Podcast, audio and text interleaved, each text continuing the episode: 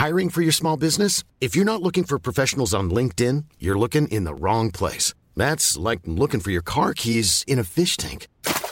LinkedIn helps you hire professionals you can't find anywhere else, even those who aren't actively searching for a new job but might be open to the perfect role. In a given month, over 70% of LinkedIn users don't even visit other leading job sites. So start looking in the right place. With LinkedIn, you can hire professionals like a professional. Post your free job on linkedin.com slash people today. Many of us have those stubborn pounds that seem impossible to lose, no matter how good we eat or how hard we work out. My solution is PlushCare. PlushCare is a leading telehealth provider with doctors who are there for you day and night to partner with you in your weight loss journey. They can prescribe FDA-approved weight loss medications like Wagovi and Zepbound for those who qualify. Plus, they accept most insurance plans. To get started, visit plushcare.com slash weight loss. That's plushcare.com slash weight loss.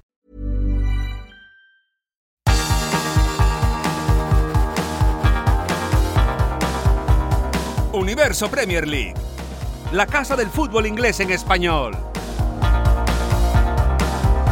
Hola, ¿qué tal? Bienvenidos a Universo Premier League, bienvenidos una vez más. Feliz 2024. Si es que no nos hemos escuchado todavía, dejamos un programa ahí en, em, en la plataforma de podcast hace ya 10 días, pero creo que el programa se estaba quedando un poco anticuado. Estaba caducado ya, Leo, estaba caducado porque eh, era momento de volver a las andadas, de recuperar el ritmo, la rutina.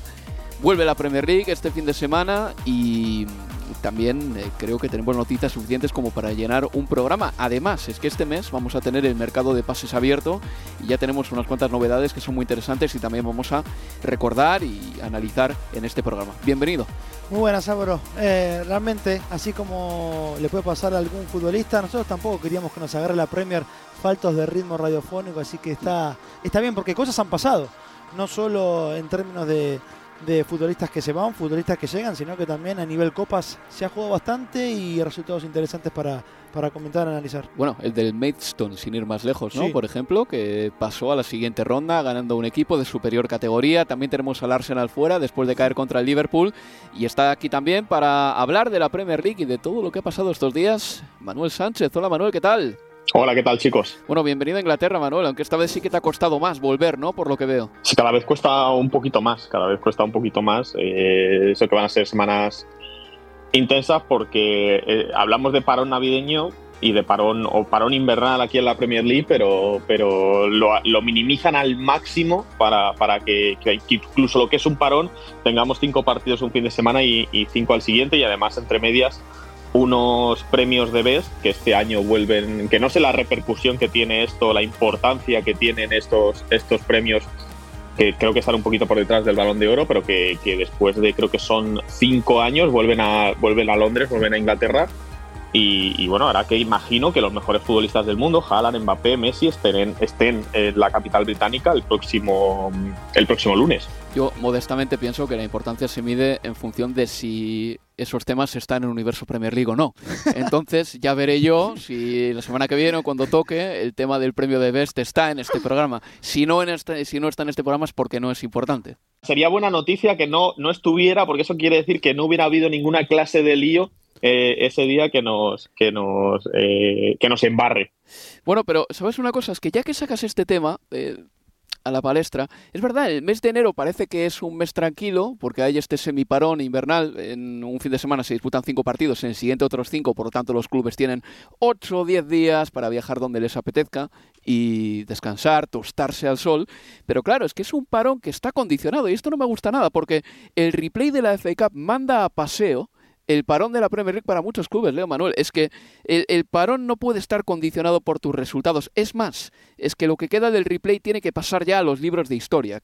Existe un método para desnivelar los empates. Eso se llama prórroga y penaltis. Ya está inventado. El replay es para un momento antediluviano del fútbol y ahora mismo ya no es compatible con un calendario que cada vez tiene más partidos. Para mí, un ejemplo de que sobre todo los clubes obviamente de, la Premier no quieren saber nada con los replays, son eh, los últimos 20 minutos del Arsenal Liverpool.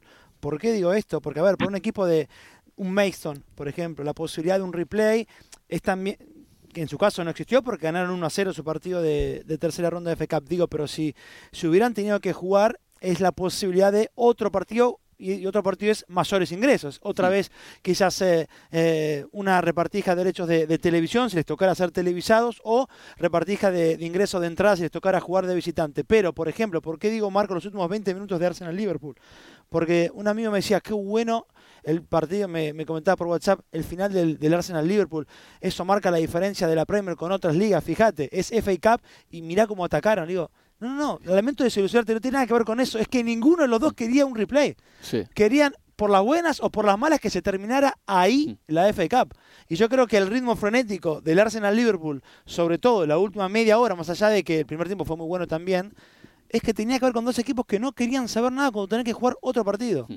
Yo para mí es, ese cierre de encuentro marca las claras de que ya es bastante anacrónico, sobre todo para los equipos de Premier, esta cuestión de tener que jugar un replay. Sí, pero Manuel, mira, esto que saca Leo es interesante porque, bueno, ahora me dices lo que opinas del replay, pero también creo que hay una glorificación de la Premier League por parte del televidente extranjero. Yo soy consumidor de la Liga Española y manejo derechos de la Premier League. Tenemos nosotros los derechos de la Premier y no es que yo esté obligado a defender la Premier League, pero sí que es verdad que, bueno, pues a base de cubrirla y de respetarla, porque es una competición que respetamos en antena, yo también acabo, bueno, pues analizando y viendo y comparando y te digo que no siempre todos los partidos son agradables de ver en la Premier League. No todos son emocionantes, no todos son de ida y vuelta. Recuerdo, sin ir más lejos, no sé si hice este partido contigo, Leo, o con Manuel, pero recuerdo un partido del Manchester City contra el Sheffield United en el periodo navideño, que fue un auténtico tostón y el City lo ganó 2-0 porque quiso. Se entrenó en ese partido. No hizo nada más que estirar las piernas con todos los respetos para el Sheffield United. Y luego, dos días después, yo vi un Atlético de Madrid contra el oh, Girona, cuatro goles a tres, que gana el Girona al final, ya,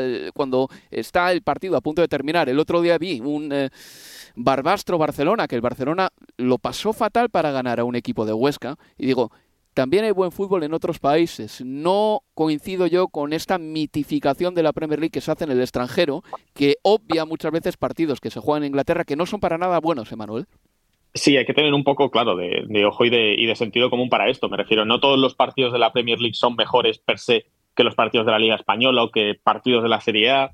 Eh, obviamente, pues puede haber partidos en la Premier League y va a haber partidos que sean un tostón y va a haber partidos en la Liga Española o en Alemania que van a ser auténticos partidazos. E, es, obvio, el fútbol es un deporte tan dado en muchas ocasiones al azar y a, y a las situaciones inesperadas que, que siempre lo digo, ¿no? Cuando cuando veo a los aficionados irse de un estadio en el minuto 90, en el minuto 87, en el minuto 80, siempre digo, el fútbol es un deporte en el que en cualquier momento puedes ver el mejor gol de la historia. Puede ocurrir. E, en cualquier momento un futbolista puede darle por disparar desde el centro del campo, eh, por, por, intentar regatear a cuatro y marcar. E, es poco probable quizá que ocurra, pero puede ocurrir. Y por eso digo que, que, no, puede, no puede tomarse porque sí decir, bueno, es que los mejores partidos siempre van a estar en la Premier League. Creo que probablemente a nivel global y a nivel general, pues sí que sea la liga más interesante, los mejores futbolistas y, a lo mejor a lo largo del año, pues de los 20 mejores partidos del año, pues a lo mejor 7, 8, 9, 10 son de la Premier League, pero es obvio que, que sería estúpido no decir, ah, no, pues voy a dejar de ver este, por ejemplo, Real Madrid-Girona, porque en Inglaterra se está jugando un Brentford eh, Luton Town. O sea, no, no puedes poner en la misma balanza a lo mejor eso, que a lo mejor luego, que es lo que tiene el fútbol, que a lo mejor luego el Real Madrid-Girona es un, es un aburrimiento y el Luton Town Brentford es un partidazo. Pero no puedes descartar directamente un partido de cualquier liga porque se esté jugando la Premier League o dar por hecho que algo que tenga lugar en la Premier League va a ser mejor porque sí que, que, lo, que lo propio, que lo nacional o que, o que lo extranjero. Y Manuel, el tema de los replays, que no te he preguntado, ¿qué, qué opinas de él? No, no, no, tiene, no tiene sentido, igual que la, que la que la competición inglesa, que la Federación Inglesa hacía algo bien al meter eh, sorteo puro eh, desde, la, desde la tercera ronda, los replays no tiene sentido. El otro día Thomas Frank lo, lo criticó y es curioso que, que, que, en este mundo tan polarizado y, en estas redes tan polarizadas, incluso en una opinión que yo creo que es bastante generalista, como es criticar el replay, que es una cosa ya caduca y antigua, Incluso en ese momento los equipos de divisiones inferiores, los aficionados de divisiones inferiores, criticaban a Thomas Frank por criticar el replay, porque ellos piensan que eh, si alguien tiene eh, derecho a criticar esta, esta práctica, son más ellos que el Brentford. Decían, bueno, el Brentford no juega competición europea, tal, tal, tal, no, no les va a hacer más daño un partido más. Nosotros que tenemos no sé cuántos partidos, etcétera, sí que nos viene, viene peor. Entonces, eh, incluso en, algo que yo creo que si preguntáramos a la población eh, futbolística, pues la mayoría estaría a favor de, quitar el replay. Incluso en eso está polarizado. Incluso en eso se criticaba a Thomas Frank, que fue de los que en esta semana de FA Cup criticó, que siga existiendo esta, esta medida. Por cierto, un Brentford que empató a uno con el Wolverhampton Wanderers y que tendrá que jugar el replay en el Molineux. Hay que decir que el Brentford jugó la mayoría del partido con un hombre más y aún así no pudo ganar. Está muy mal el equipo de Thomas Frank, hay que decirlo. A veces hablamos de entrenadores, estructuras, sistemas, pero qué importante es tener un jugador o dos que marquen la diferencia. Y el Brentford, y se está haciendo cada vez más patente este año, era súper dependiente de Embeumo y de Visa. Muchísimo, pero muchísimo. Además, con la ausencia, agravado todo esto por la ausencia de Ivan Tony. Y estuve el otro día en el campo del Brentford, el viernes, pasé frío, me lo pasé bien también porque vi a Doyle, que me gustó mucho en el Wolverhampton Wanderers, y no solo por el gol, sino por cómo se movía.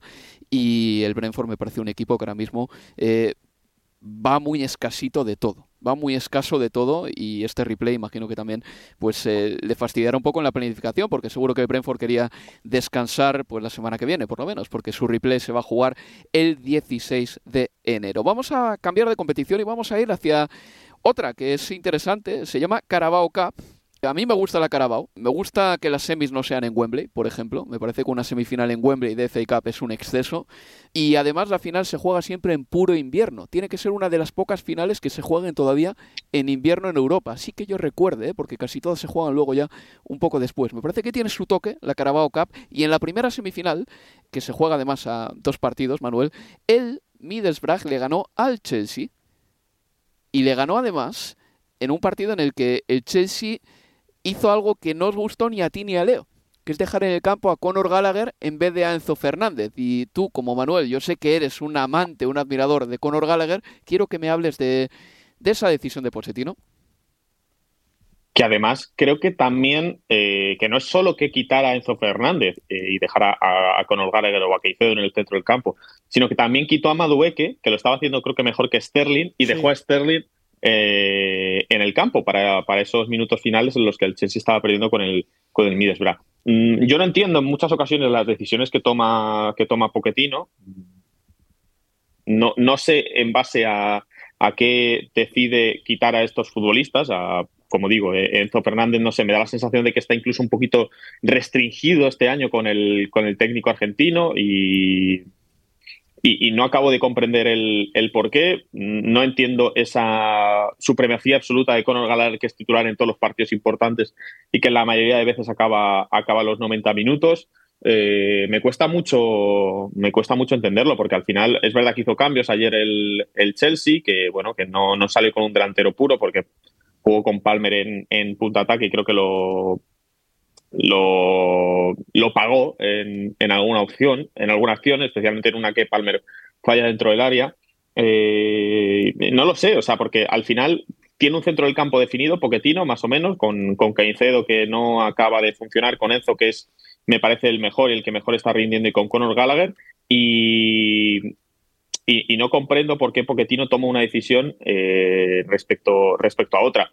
Eh, está teniendo la suerte de que su puesto no está en peligro por ahora, o esa es la, sensación general, por creo que ya lo hemos comentado varias veces, por la falta quizá de un suplente o de un, de un sustituto en el, en el, en el mercado, pero la situación de este Chelsea es preocupante porque es que muy, le cogen la matrícula muy fácil a este, a este club. El Middlesbrough ayer salió sabiendo lo que tenía que hacer, es decir, habrían visto los vídeos del de, partidos anteriores, habrían estudiado qué, hace este Chelsea y, con muy poquito sabían que, si les esperaban atrás y que si lanzaban contraataques iba a tener, iban a tener oportunidades contra, mm, contra, contra este Chelsea, iban a tener eh, opciones atrás porque, porque Disasi, Silva, Colwill incluso, eh, Caicedo conceden mucho atrás, les hacen mucho daño los contraataques y, ayer el Boro lo aprovechó y, como digo, es que eh, el equipo que juegue contra ellos la próxima vez pues se habrá estudiado lo mismo y sabrá de nuevo cómo, cómo hacerle daño. Y no veo la forma en la que el Chelsea puede revertir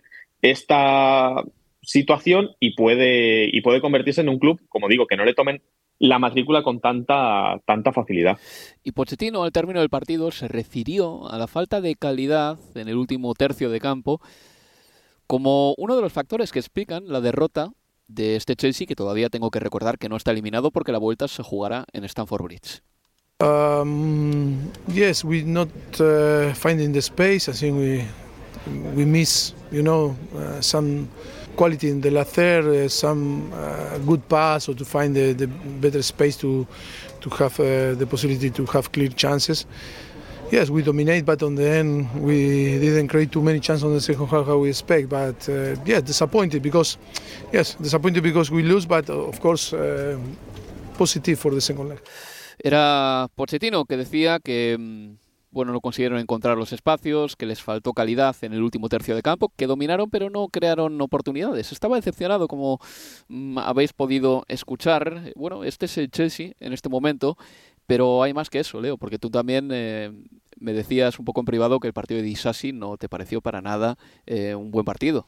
Sí, bueno, complicadísimo el, el, francés, sobre todo en esos envíos largos, como planteaba Manu, que, que el Middlesbrough, evidentemente Michael Carrick lo, lo, lo, tenía estudiado, cómo dañar al, al Chelsea, era una cuestión muy simple, ya ni siquiera era recuperar en su propio campo y salir rápido a la contra en transiciones que incluyeran cuatro, cinco eh, pases y llegar en, en pocos segundos al área rival, no, era simplemente buscar con un balón ni bien recuperado en su propio campo, un balón ya bien largo al espacio Colwill Silva o al espacio Malogusto Disasi. Y así hizo mucho daño y así por ese lado llegó finalmente después en el primer tiempo, en el 37, el gol de, de Hackney para, para, el, para el resultado final del, del 1 a 0. Pero de manera muy simple, eran balones siempre largos, buscando... Oh, el espacio es entre Silva y Colwill o Disasi y Malo Gusto. Y, en general, entre Disasi y, y Thiago Silva, es Disasi siempre el que te deja un sabor a, a, muy poco en esa, en esa saga central. A mí, por empezar, me, me sorprendió cuando vi el 11 de, de, de Pochettino. Yo creo que ayer va a ser muy difícil que Pochettino pueda convencer a alguien que la mejor opción era empezar el partido con Cole Palmer como falso 9, como, como dijo Manu. Y no, y no lo marco la, posición de falso 9 de Cole Palmer por los tres goles que se, que se pierden en el primer tiempo, porque es verdad que si bien se va al descanso eh, 1 a 0 abajo el conjunto de Pochettino, pudo haber marcado 3 o 4 y tres de, esos cuatro, de esas cuatro chances que tuvo muy claras fueron en los pies de, de, Cole Palmer, sino porque, a ver, si hay una posición en la que ha sufrido, evidentemente por lesiones y por rendimientos, es la del centro delantero del Chelsea en lo cual la temporada, porque a Nicolas Jackson le, le ha costado eh, encajar de, del todo, más allá de que si vas a los números estrictamente goleadores, en todas las competiciones creo que lleva 7, no está tan sí, mal, pero hay un hack allí contra el Tottenham, contra el Tottenham sí. en un partido que estaba absolutamente roto ya en la, en la segunda parte, con dos futbolistas menos el, el, el Tottenham, pero después se da regreso de Nkunku y si bien por lo menos no, no pienso en Nkunku, en, un, en Nkunku como en un futbolista estrictamente con el perfil de centro delantero, podía venir a, a, suplir eh, los inconvenientes en esa zona, pero ¿qué pasa? Bueno, Nkunku se lesiona, pero Broja, que si bien en Premier tiene solo un gol en 12 partidos, el que le que marcó al Fulham en la victoria en Craven Cottage por 2 a 0 y fue a comienzos de octubre, es que el fin de semana, ayer, digo, el sábado en uh, Stamford Bridge, lo hace bien ante el Preston North End por tercera ronda de FK, marca un gol. ¿Cuál es la necesidad de ir a Middlesbrough y jugar con Cole Palmer como falso 9 en lugar de insistir con Broya? ¿Por qué quitarle la confianza a un chico que lo hizo bien? Para jugar con alguien que juega recién su segundo partido en esa zona con vos como entrenador. Porque no es que Cole Palmer venía acostumbrado a partir de esta falta de, de un delantero eh, fijo en, en, en, el, en, el, esquema de, de Pochettino, venía acostumbrado a jugar ahí, no. Fue el de ayer apenas su segundo partido en la era Pochettino en esa posición cuando Broya lo había hecho muy bien el fin de semana. Y es ahí donde creo que Pochettino termina siendo el que peor queda, además de los cambios en la segunda parte, porque los ingresos de Broya y de Mudrik están bien, sí están bien. Ahora, que como dice Manu, entre Madueque y Sterling, cuando era claramente a los ojos de cualquiera, no hacía falta ver la temporada, era ver el partido de ayer. ¿Quién estaba mejor? ¿Quién estaba más activo? ¿Madueque o Sterling? Y Madueque. Y lo quita Madueque y lo deja Sterling. Y Enzo Fernández, que era en términos de, de, ese último pase. Y Pochettino, en el audio que escuchamos, habla de un equipo que le costó crear situaciones en el segundo tiempo porque no estaba fino en el pase y se acasa que mejor lo estaba haciendo para quedarte con Gallagher. Bueno, extraño. Y mira, eh, Leo, eh, la afición del Middlesbrough, en cuanto cambiaron o mientras cambiaban a Enzo Fernández y este enfilaba pues el camino de, del banquillo, cantó esto. Royal will lead the line. Waste of money is the uh, cry aimed in uh, Enzo's direction as he leaves the field. Eso forma parte de la narración de Talksport eh, del partido Middlesbrough-Chelsea 1-0 con gol de Hackney, por cierto, para desnivelar el eh, encuentro. Eh, what a waste of money es algo que evidentemente, bueno, pues los equipos de segunda y tercera división, en cuanto ven que pueden ganar a un grande, pues imagino que entonarán con asiduidad. Pero con el Chelsea, digamos que se hace más tentador hacerlo, porque el Chelsea sí que ha gastado o malgastado dinero a las puertas. Y no por Enzo Fernández, que es un gran jugador, sino en general porque uno mira los números en bruto y dice se han pasado, se han pasado de la raya.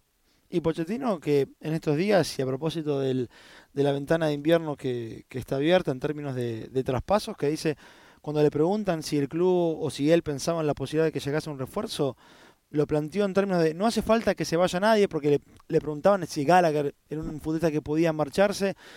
En términos del eh, fair play financiero, no tenemos que vender para incorporar a, ningún otro futbolista bueno. Por los contratos largos, quizá también. A ver si entra. A ver si en Champions no va a entrar. No va a entrar.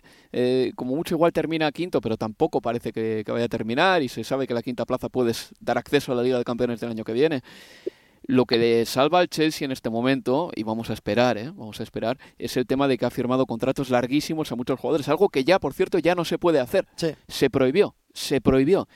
Mm, pues bueno, esto ha dado sí el primer bloque del programa. En el segundo vamos a hablar de nuevas llegadas a la Premier League y también de alguna salida sensible. Una pausa y seguimos en Universo Premier League. Universo Premier League, la casa del fútbol inglés en español.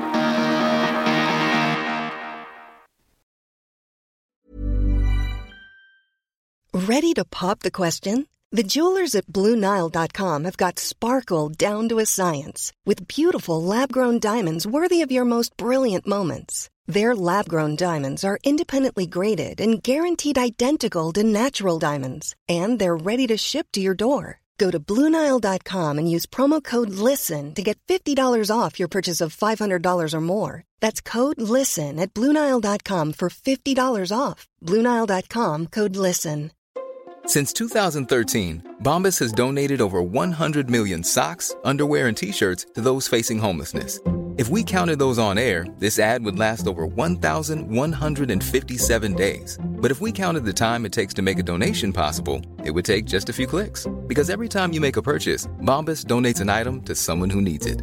Go to bombas.com slash ACAST and use code ACAST for 20% off your first purchase. That's bombas.com slash ACAST, code ACAST. Hey there, it's Michelle Norris. I'm host of a podcast called Your Mama's Kitchen. When I travel, I'm usually looking for a way to find a taste of home when I'm not at home. And one of the things I love to do when I am at home is entertain. And Airbnb allows me to do that. When I was in California recently, I rented a house that had a great kitchen. And when we were sitting around the table, we we're all thinking, we're in someone else's house. Someone could be in all of our homes as well. If you have a home, but you're not always at home, you have an Airbnb. Your home might be worth more than you think. Find out how much at airbnb.com/slash host.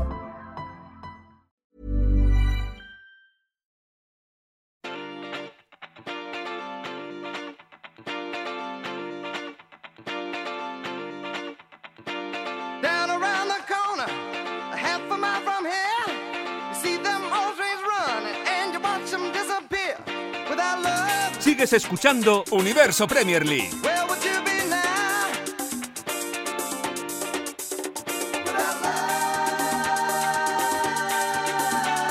Seguimos en Universo Premier League. Yo soy Álvaro Romeo y estoy aquí acompañado de Leo Bachanian y de Manuel Sánchez.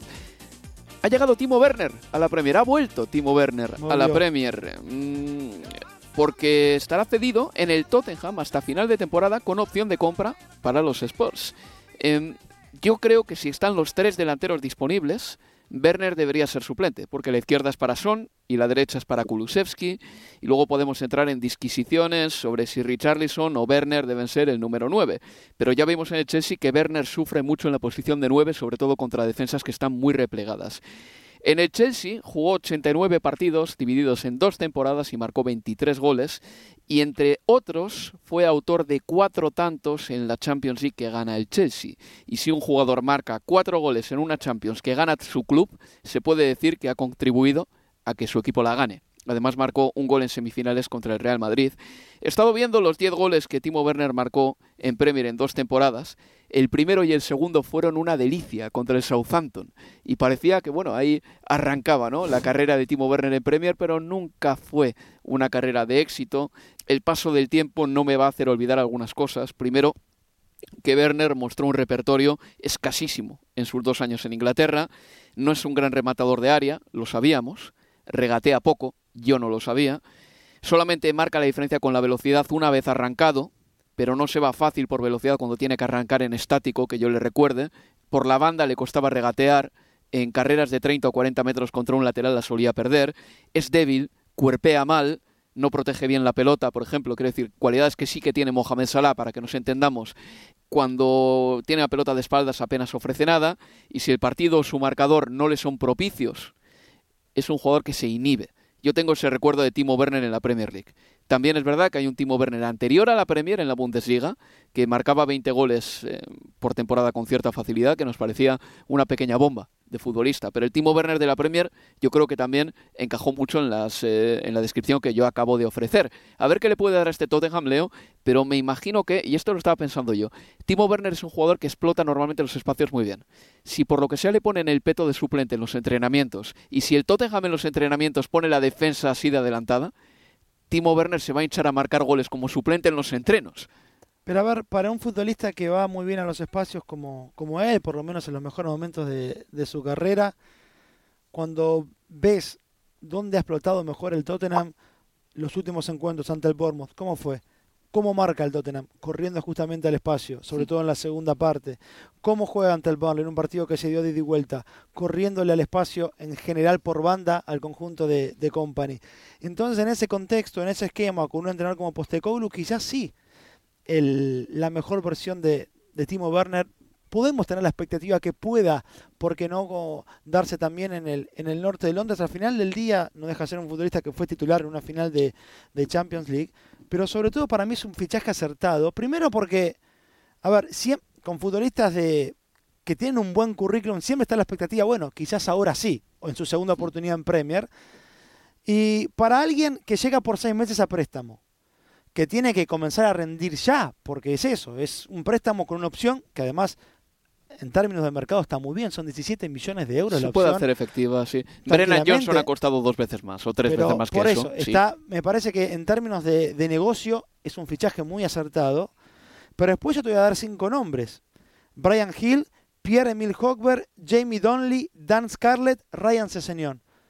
Son esos los cinco cambios que sido de introdujo. más a menos. ¿eh? No, no, pero son los cinco cambios que introdujo Postecoglou. No, te lo dije en el orden en el que ingresaron. No, pero de peor, de Ah. mejor a peor jugador, digo, más Bueno, o menos, sí. Pero en ese orden, y esos cinco futbolistas son los cinco cambios que tuvo a disposición eh, Postecoglou ante el Burnley el último viernes por tercera ronda de FA Cup.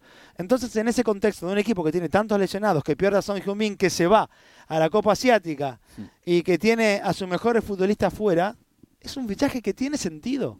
Ya con solo ver quiénes ingresaron, el hecho de que te puedas plantear que Timo Werner pueda ser eh, en lugar de Jamie Dowley, Dan Scarlett o Ryan Sessegnon, que hacía un año que prácticamente no jugaba, que pueda ser una variante para tu equipo, me parece que es válida. Y si bien Richarlison viene marcando eh, en el último mes, tuvo muy buen diciembre, la realidad es que la temporada se empezó con Son Heung-min como 9 y con un win por, eh, por banda. Y en ese sentido, Werner Son Heung-min también puede ser una, por lo menos en teoría, una, una sociedad interesante de pensar. A mí me parece un, un buen fichaje. Veremos cómo sale. Pero lo que ha pasado con él en Premier, que entra en, muy- en gran parte en todo lo que vos describiste, no me quita las ganas de ver qué tal va a hacerlo con, con Postecoglou. Manuel. Sí, en términos de negocio y de y como fichaje, como nombre, me parece, me parece que es adecuado, más siendo una cesión, luego con una opción de compra que no, que no es muy alta y viendo los precios que se manejan hoy el día y, lo joven que aún es Timo Werner con 27 años y la experiencia que tienes eh, y la experiencia que tiene es un buen fichaje. Si nos vamos a lo que ocurrió en esos dos años que estuvo en, Premier League en el Chelsea, pues obviamente el recuerdo es eh, no, no, es grato. Um, Werner hizo, bueno, pues eh, bastante. Nos dejó esa sensación de que era un futbolista que de cara a puerta, pues, pues no era. No tenía mala suerte, se ponía nervioso, le faltaba, en mi opinión, un poco de, de carácter, esa expresión que se utiliza mucho en Argentina de pecho frío, yo creo que a Timo Werner le, le, pegaba muchísimo. Eh, es un futbolista que también caía muchísimo en fuera de juego. Eh, leía hoy el dato de que en 56 partidos en Premier cayó 38 veces en, en, en fuera de juego y que además fue el futbolista en esas dos temporadas, en el conjunto de esas dos temporadas, en la 2021 y la 21-22, con peor expected goals. Eh, tenía un expected goals de menos 8.26 y esto era peor que Neil Mopey, que Brian Embeumo, que Jay Rodríguez, que Joshua King y que Mijail Antonio. Obviamente, pues el recuerdo, como digo, no, no, no, es del todo grato. Si nos vamos a su palmarés y, y le vemos titular en esa final de la Champions eh, y, y, en una Champions en la que fue importante, y de hecho a la siguiente, la del año siguiente, también fue importante, porque el día, eh, os acordaréis, el día que el Real Madrid elimina al Chelsea en cuartos de final, Timo Werner ese día marca un gol marca, y da una marca. asistencia. Eh, aparte de, la, de, que es importante el año que gana la Champions, luego en el Bernabéu, claro. quién sabe si aquel gol de Marcos Alonso no es anulado, si Timo Werner no hubiera salido también un poco como entre comillas héroe, porque esa noche en el Bernabéu, como digo, marca un gol un buen gol además y da, y da una asistencia, que además, por cierto, por puntillar, pues mira, Werner, que se va del Red Bull Leipzig, le hace un favor al Real Madrid porque el Madrid se tendrá que enfrentar a un Leipzig sin, sin Timo Werner. Eh, pero pero sí, para finiquitar esto, esto que decimos de Werner, pues eh, es un futbolista que también hoy leía que, tuvo problemas para adaptarse a, a, a, Inglaterra, porque, bueno, eh, es lo que has comentado, es un futbolista que estaba anotando con muchísima facilidad en el Red Bull Leipzig, que era uno de los futbolistas jóvenes, uno de los delanteros jóvenes en una época en la que además faltan delanteros más, excitantes, que más prometían, y llegó mitad de pandemia, también le costó recuperarse cuando él cogió COVID y, y bueno, ciertos eh, problemas personales de adaptación a, a Londres que, que, no le ayudaron. No sé si esto habrá cambiado, no sé si el hecho de ser un futbolista y una persona más madura le, le ayudarán a, a coger este reto con, con, otra, con otras ganas. Yo espero que sí, es un futbolista que me caía bien un poco por esa, ese área de, que se me entienda, loser, por esa, por esa mala suerte que siempre parecía que le acompañaba, que marcaba y se lo anulaban en fuera de juego, un poco en sintonía con, con Kai Havertz, futbolistas que, que siempre me recuerdan. Y, y para acabar, eh, es curioso recordando este Chelsea campeón de, de, la Champions, que tres de sus futbolistas más importantes o tres de los futbolistas de ataque, Mason Mount, Kai Havertz y Timo Werner, están jugando ahora, mmm, tres años después, para tres equipos diferentes de, de Inglaterra: Manchester United Mount, Werner Tottenham y, y Kai Havertz en el, en el Arsenal. Es que igual hay que hacer un monumento a Thomas Tuchel por ganarles una Liga de Campeones. No, no, Eso de es lo verdad. que yo porque- cuando lo vi dije, lo sorprendente no es que estén fuera, lo sorprendente es que el Chelsea ganara una Champions con estos tres. No, no, y dejando muchas puertas a cero. Es que el Chelsea con Tuchel, en los primeros meses de Tuchel como entrenador del equipo, tengo que recordar que defensivamente era inexpugnable. Y siempre me acuerdo esa una estadística defensiva de ese arranque de Thomas Tuchel, 24 goles conseguidos en los primeros 50 partidos con Tuchel como entrenador en el, en el Chelsea. Y que 4 o 5 de esos 24 que había concedido en 50 partidos, West Brom. el West Bromwich Albion en Stamford Bridge. Claro, el día que Thiago Silva dio una roja en los primeros 10 o 15 minutos de Sí, partido. sí, sí, pero no, y tiene y bueno, aparte de esos jugadores que menciona Sí. Manuel, Mendy, el portero, que Sí. también era una parte integral de ese equipo, Sí. también se también se ha ido, quiero decir que Creo que sí, creo que ese Chelsea, no sé si recibe dos goles en todas las eliminatorias de Champions, algo así. es que es una barbaridad, pero bueno, Timo Werner reitero una vez más, tiene un punto de jugador maleable por los defensas que a mí me, me escama un poco, Leo. Y es verdad, ¿eh? coincido contigo en que el fichaje es acertado, económicamente no te comporta demasiados problemas, creo yo. Ahora bien, tú comparas, por ejemplo, a un jugador con una fisonomía que puedes decir ah, similar, ¿no? Un jugador rápido, finito y tal, como Mohamed Salah por el otro lado, y Mohamed Salah es un trozo de hierro andante. Timo Werner yo creo que es el típico jugador que una carga legal no la aguanta, eh, una carrera contra un lateral rápido lo pasa mal, pide mucho del timing, de arrancar a tiempo. A ver, es que igual a lo que yo quiero insistir, eh, Álvaro, es que no hay, no hay ni un... Primero que no creo ni siquiera que despierte demasiada ilusión, ni siquiera en los hinchas del Tottenham. Yo creo que la, la mayoría de los hinchas del Tottenham tienen esta visión eh, que tanto vos como Manu marcan de, de él, que es una visión absolutamente realista de lo que fue este futbolista en la Premier y a que nadie sueña con que Timo Werner en seis meses vaya a ser eh, tenga las posibilidades de ser un potencial eh, eh, Mohamed Salah de, del Tottenham pero lo más importante para él es el contexto en el, al equipo en el que llega. Un equipo plagado de, de futbolistas lesionados que aún con las lesiones que tiene, o en ese contexto de lesiones, si tiene que hacer cambios, la jerarquía que ingresa del banco no está para que digas, bueno, el Tottenham va a poder pelear por aunque sea esa cuarta plaza de acá al final de temporada.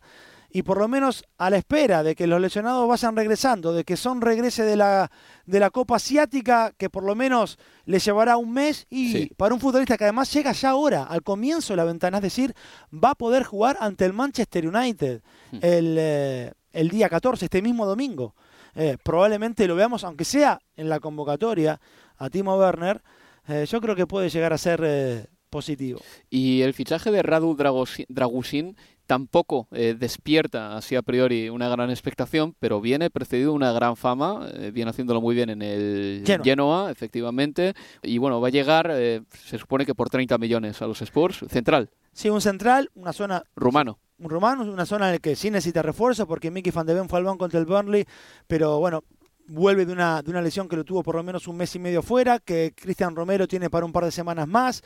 Viene jugando hace rato allí con eh, Emerson Royal y con Ben Davis, con Eric Dyer que está en la puerta de salida y me sorprende que esa salida sea al Bayern Múnich, bueno, sabrá A ver si pasa, ¿no? a ver si se da, Sí, pero sí. bueno, yo creo que el mejor elogio para Dragusín es que el Bayern Múnich, por lo menos lo que conocíamos hasta que ahora está casi confirmado con el Tottenham, ofrecía un dinero mayor al Genoa para quedarse con el futbolista. O sea, si el Bayern Múnich estaba allí en la pugna por Dragusín, bueno, evidentemente han puesto el ojo en alguien que, que yo personalmente no es que le he visto jugar muchísimo, así que no voy a hacer acá un análisis de Dragusín que no, que no conozco, pero me parece un buen elogio en términos de a quién fue a buscar el Tottenham que el Bayern Múnich se plantara también Sí. en esta misma ventana que dárselo. No soy consumidor yo de Serie A así mm, a lo bestia, pero bueno, eh, viene precedido de una buena fama. Hay que decir que hay otro defensa rumano que es muy bueno también. Ahí igual Rumanía puede, pues no sé, crear una defensa alrededor de estos dos. Ratiu del Rayo Vallecano, que en el partido contra el Real Madrid estuvo sensacional. Pues bueno, a ver qué tal Dragusín en el Tottenham.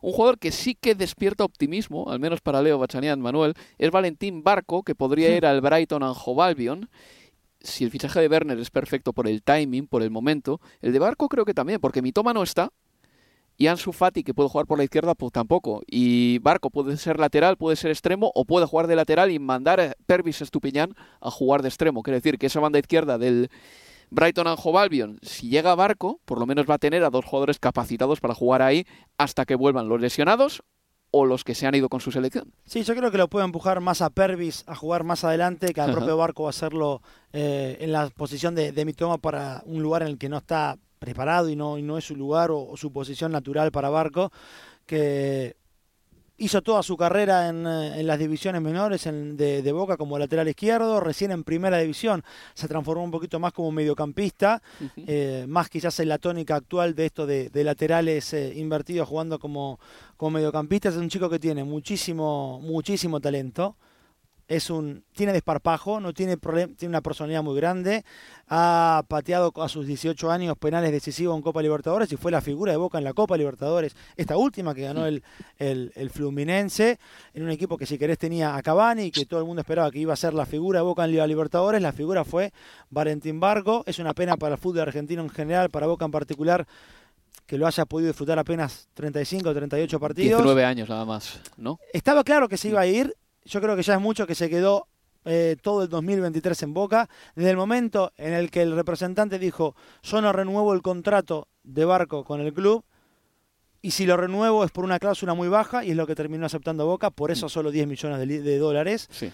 Es un, eh, un futbolista que pensando a, a futuro y al club en el que llega y sabiendo lo que mejora el, el Brighton y de Cherwell, los futbolistas que le toca dirigir, eh, bueno, la- en teoría uno cree que está mandado a, a los próximos años, de acá cinco años quizás, a dar un salto aún mayor, pero a mí me genera expectativas, tengo muchas ganas de, de verlo, solo tengo una duda físicamente, es un futbolista que en Boca no aguantaba más de 65 70 minutos por partido.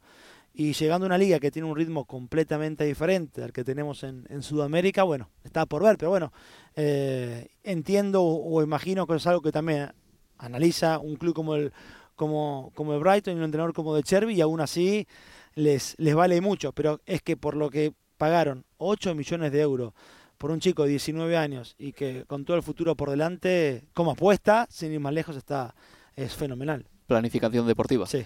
Eh, Manuel, Sancho al Dortmund no está hecho, no es oficial. Uno entra a la página del Manchester United y Sancho sale en la plantilla. Uno entra a la, a la, página web del Dortmund y Sancho todavía no está ahí entre los 25 integrantes de la plantilla.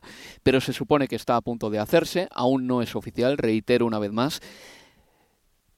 ¿Qué pozo te deja que Jadon Sancho, tres años o dos años y pico después, vuelva al equipo donde, donde se hizo el jugadorazo que, que fue, al menos durante durante un periodo de tiempo, de, no sé, de 18 o 20 meses.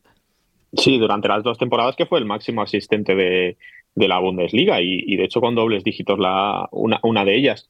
Eh, lo primero me deja un pozo feliz, en cierto modo, porque eh, mi temor era que la carrera de Sancho fuera a declive total en el caso de que hubiera tomado la decisión de irse, por ejemplo, a Arabia Saudí o irse a, un fútbol mucho, mucho más menor al verse apartado del, del, Manchester United y como pudo, pudo ocurrir en, eso, en ese final de, del, mercado, del mercado pasado.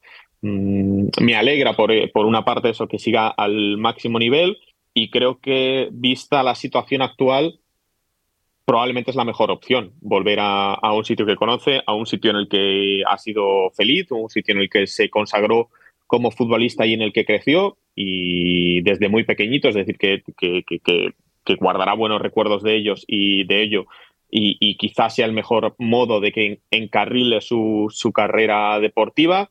Le vendrá también salir un poco, le vendrá bajar al barro, por así decirlo, es decir, eh, un futbolista que sabemos que tiene problemas disciplinarios, no, no excesivamente graves, pero sí esos problemas de disciplina a la hora de, llegar al, puntual a los entrenamientos y, cosas de ese estilo, pues quizá bajar un poquito y, darse cuenta de, oye, estabas en el Manchester United, pagaron 80 millones por ti, eh, eras, ibas a ser la nueva estrella del fútbol mundial, bueno, pues ahora quedarte fuera de la selección inglesa, tener que irte a la liga alemana, eh, bajar un poquito el peldaño de, de, estrella, quizá le venga mejor para darse cuenta de que ya no es un chico de 21 años y de que hay que aprovechar la carrera deportiva porque no dura para siempre. Y, bueno, me parece que es el fruto al final de la cabezonería o de la forma de ser de Eric Ten Hag, que no se casa con nadie, seas Jadon Sancho, o seas Cristiano Ronaldo, o seas el capitán del equipo, como el caso de Harry Maguire, y si te tengo que quitar la, capitanía, te la quito.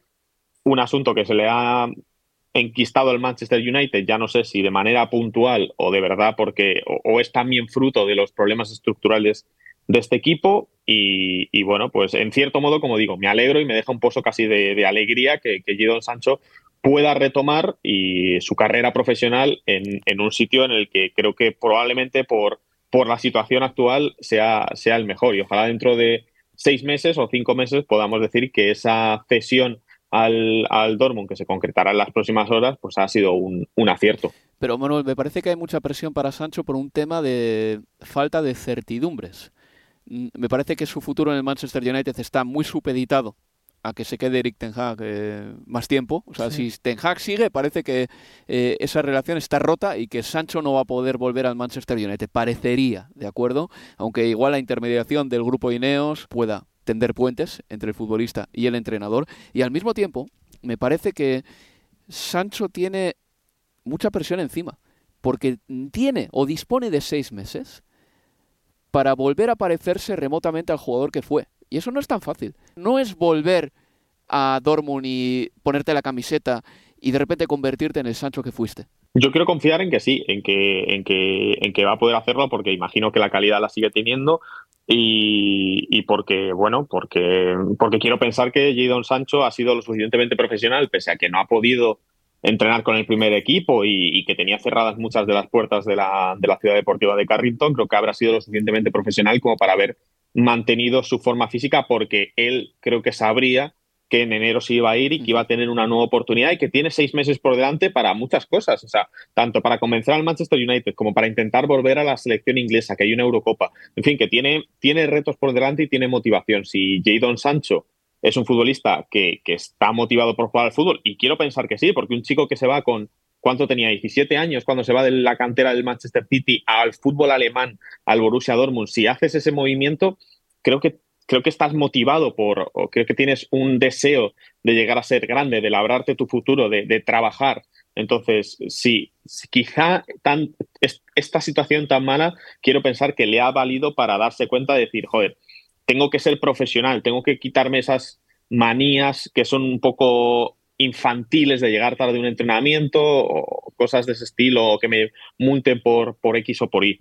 Eh, quiero pensar que ha sido lo suficientemente profesional y que el fútbol lo va a tener y que el, bajar también un nivel eh, futbolístico, porque la liga alemana va, va, a requerirle menos y porque también en cierto modo la presión mediática no la va a tener, no la va a tener tanto como ocurriría aquí a la Premier en caso de haber sido un equipo aquí de, de Inglaterra, creo que le va a beneficiar y, espero, como digo, que, le sirva y que dentro de seis meses hablemos de que Jadon Sancho, no sé si al nivel, obviamente no va a llegar a lo mejor al nivel de los dobles dígitos que, promediaba con el, con el Borussia Dortmund en esas temporadas, pero sí a un nivel que nos permita pensar que tiene un nivel de, ser internacional con, Inglaterra. A mí siempre, Manuel me va a quedar la, la duda y veremos quizás en algún momento de, esta saga de Jadon Sancho, el Manchester United y su regreso ahora al Borussia Dortmund lo, sepamos, de que un activo que costó 84 millones de, de euros se termine yendo a préstamos seis meses en el que el club comprador, dueño de ese activo como el Manchester United, se hace cargo encima del salario en el transcurso de ese préstamo, que un futbolista entonces de esta talla, de ese tamaño, porque se pagó tanto, quede en esta situación porque entrenador y futbolista se negaron unos y otros a pedirse disculpas. A mí me parece, así como es, y coincido con Manu, algunos aspectos de, cómo se ha manejado en términos de, profesionales, Ancho, muy, eh, muy de niño, esto de, las llegadas tarde me parece que es hasta infantil en un futbolista profesional. La manera en la que manejó o que ha manejado este tema el United en términos de dirección deportiva también me parece infantil. No, poder, no haber podido lograr que entrenador y futbolista eh, terminen eh, pactando un arreglo, una tregua a todo esto y que el club esté muy cerca de perder un activo que costó casi 90 millones de euros. Es, es increíble realmente. Eso en lo referente a los fichajes va a haber más, seguro, de aquí hasta hasta final, como digo, del mercado de invierno, que en Inglaterra siempre es un mercado muy activo y aparte, en invierno a veces se dan fichajes muy importantes, como el de Virgil van Dijk hace cinco temporadas, os acordaréis. Creo recordar que Arsabin también en su momento llegó en invierno y para el Arsenal, bueno, fue un futbolista que tuvo un impacto prácticamente inmediato. Bueno, seguiremos con interés el mercado. Ya para terminar, tengo que recordar que este fin de semana hay cinco partidos de Premier, porque el parón de invierno es así, cinco partidos este fin de semana, cinco el próximo. Empezará todo el viernes eh, con el Burnley Luton y el sábado habrá dos partidos, el Chelsea Fulham, buen partido ese, y también el Newcastle Manchester City, mejor partido ese otro. Y el domingo el Everton Aston Villa y el Manchester United Tottenham encuentro que cubriéramos aquí en Estadio Premier. Un par de noticias rápidas. En primer lugar, en el Liverpool se ha lesionado 30 Alexander Arnold y se ha marchado Mohamed Salah a la Copa de África, lo que significa que el Liverpool se queda eh, un poco huérfano en esa banda derecha, a ver qué tal lo hace el equipo de Klopp, que está muy bien en este momento y que ha pasado en FA Cup y que lidera la Premier League. Y en el West Ham United hay una lesión que me preocupa, que es la de Jarrod Bowen. Vamos a ver qué alcance tiene esa lesión, Manuel, porque es esencial en este equipo. O sea, Bowen no solo marcó el gol que le dio al West Ham United, su primer título en 43 años, es que lo juega prácticamente todo y sumada la lesión de Bowen a la de Paquetá y a la marcha de Kudus, pues al West Ham United le dejan un poco tocado para este mes. Sí, tampoco está Mijael Antonio, que recordemos que, tiene una lesión de, rodilla. Tiene la suerte el West Ham de tener un colchón de puntos, de haberlo hecho muy bien en esta, en esta primera parte de la temporada, pero estar un mes sin paqueta, estar, veremos cuánto tiempo con Bowen, porque creo que no, creo que no hay parte médico, que no hay extensión de la, no sabemos el alcance de la lesión, pero está claro que si le tienes que quitar tres piezas al West Ham para desnudarlo, pues son probablemente Bowen, Paquetá y, y ahora mismo. Pues sí, la verdad es que bastante duro. Creo que por nuestra parte esto ha sido todo. Tenemos que recordar que dos figuras muy importantes, relevantes del fútbol han fallecido en los últimos días. El primer fallecimiento fue el de Mario Lobo Zagalo, brasileño, campeón del mundo con Brasil tanto como jugador como como seleccionador. Y luego días después, la muerte de Franz Beckenbauer, a que yo creo que el mundo conoce un poco más que a Zagalo, que Zagalo también es una leyenda del fútbol. A ver, de Beckenbauer podemos decir lo mismo que esto que acabo de decir de Zagalo. Es de los pocos que ha ganado la Copa del Mundo como jugador y como entrenador, pero es que Beckenbauer dio nombre a una posición en el fútbol, a la posición de líbero, y ha sido una de las eh, pérdidas eh, bueno, pues más, eh, más duras del fútbol de los últimos años. Unos últimos años que han tenido, por cierto, pues las pérdidas de jugadores muy importantes porque en 2021 o 2020, ya no recuerdo, fue Maradona. 20. 20. Luego fue Pelé y ahora ha sido Beckenbauer. Es decir, si hacemos un eh, once ideal con los mejores jugadores del mundo, esos tres están ahí seguro. Es que ya no nos queda ninguno de, de esa era del fútbol. De, porque no está Cruyff, porque no está Maradona, porque no está Pelé, porque no está Di Stefano, porque no está Beckenbauer. Ninguno ya de esos grandes, George Best, obviamente también. Ninguno de. Bobby Charlton hace, Bobby Charlton, hace perdón. nada. Sí, Exacto. También Bobby Charlton y sí, Johan Cruyff, ¿no? Dijiste también, sí, murió sí, en sí. 2016. Por eso, los grandes, grandes de, de aquella época, de ese otro fútbol, no nos queda ninguno, lamentablemente. Manuel, tú has vivido en Alemania. No sé si llegaste a hablar de fútbol con mucha gente por ahí o te dedicaste a otras cosas, pero en Alemania es una institución. Sí, yo me lo encontré una vez en Berlín, en 2008. Tendría yo 14 años, una cosa así, y me, y, y me, me lo encontré saliendo de una casa. Íbamos en un grupo de. Era, era una excursión de- del instituto. Y me lo encontré, me lo topé así de frente y, y- y- y recuerdo que dos o tres personas le vieron por la calle y se, y se fueron a seguirle y mis compañeros me preguntaron, ¿pero quién es? Y yo le miré así y dije, Franz Beckenbauer. o sea, que no sé yo tampoco por qué con 14 años eh, era capaz de, de reconocerle más así sin de, de imprevisto, pero, pero ese es mi recuerdo del Beckenbauer, del Beckenbauer persona, del futbolista obviamente pues no, no, no, no le vi jugar. Eh, le, le conozco por eso, por lo que has comentado tú, de la, la invención del- de, de esa posición de líbero, de ser campeón con Alemania como, como jugador y como entrenador, y por ser uno de esos futbolistas, pues como dices, cuando haces un once histórico y cuando piensas en, en el fútbol de antes, pues siempre Franz Beckenbauer es como una institución y un futbolista que, que siempre tendrías ahí en, eh, en tu equipo. Además, eh, es verdad que en redes sociales pues se hablaba ya mucho de esto, de que en este principio de 2024 han fallecido dos de los tres entrenadores, o dos de las tres personas que han ganado la Copa del Mundo como jugador y como entrenador. Zagalo, Beckenbauer y nos queda de Champs, que bueno, pues que, se ande con ojo porque ha empezado el año, ha empezado el año complicado. Esperemos que dure, esperemos que dure. Manuel, por cierto, lo de que tú reconocieses a Beckenbauer es porque somos frikis del fútbol. Aquí yo recuerdo que en Santander, con 10 años, esto me lo cuentan mis padres porque yo no me acuerdo muy bien de esto, eh, le perseguía a Mutiu Adepoyu, que era un nigeriano que jugaba en el Racing de Santander internacional con la selección de Nigeria y mis padres decían, ¿pero qué haces? Y yo decía, es. Y- y no tenían ni idea de quién era, pero yo sí, ya con 10 años, para que veáis. Eh, Es curioso, Álvaro, que seguramente con 14 años era más probable que reconociera a Beckenbauer que, que a lo mejor ahora, si voy por Oxford Street, reconozca a algún jugador del Arsenal, Tottenham o... Y si lo reconociera, probablemente fuera más por, la, por las ropas que llevan que, que, o sea, por los, por los tridentes y lo que suelen ser, eh, que, por, que, por, que por- como en el caso de Beckenbauer, que fue por, por, por la cara, ¿no? Eh, pe- Pero esto te lo conté yo hace poco. Eh, Estaba yo el otro día en el metro, en Erscourt, bueno, hace un mes y pico, y tenía enfrente a un chico joven con su novia, y estuve mirando un rato, pero sin pasarme, porque si no parecía un acosador, hubiese parecido un acosador. Era Timothy Castain.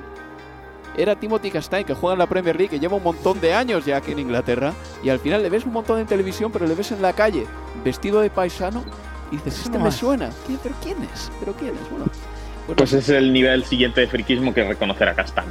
A Castaño. por lo menos en mi trabajo. Por lo menos en mi Eso no trabajo. me ocurriría a mí, ¿ves? Bueno, chavales, pues nada, hasta que hemos llegado. Ha sido un placer estar de vuelta con eh, vosotros. Recuerdo que este fin de semana emitiremos el partido del Tottenham contra el Manchester United. Quién sabe si estará Timo Werner en ese partido, de titular o no. Ya veremos. Y al término de ese encuentro grabaremos Universo Premier League, 24 minutos hablando sobre esta jornada partida de la Premier. Manuel Leo, muchas gracias por estar aquí. Un placer, chicos. Un abrazo. Y se despide de todos vosotros Álvaro Romeo. Adiós amigos, adiós. Universo Premier League. La casa del fútbol inglés en español.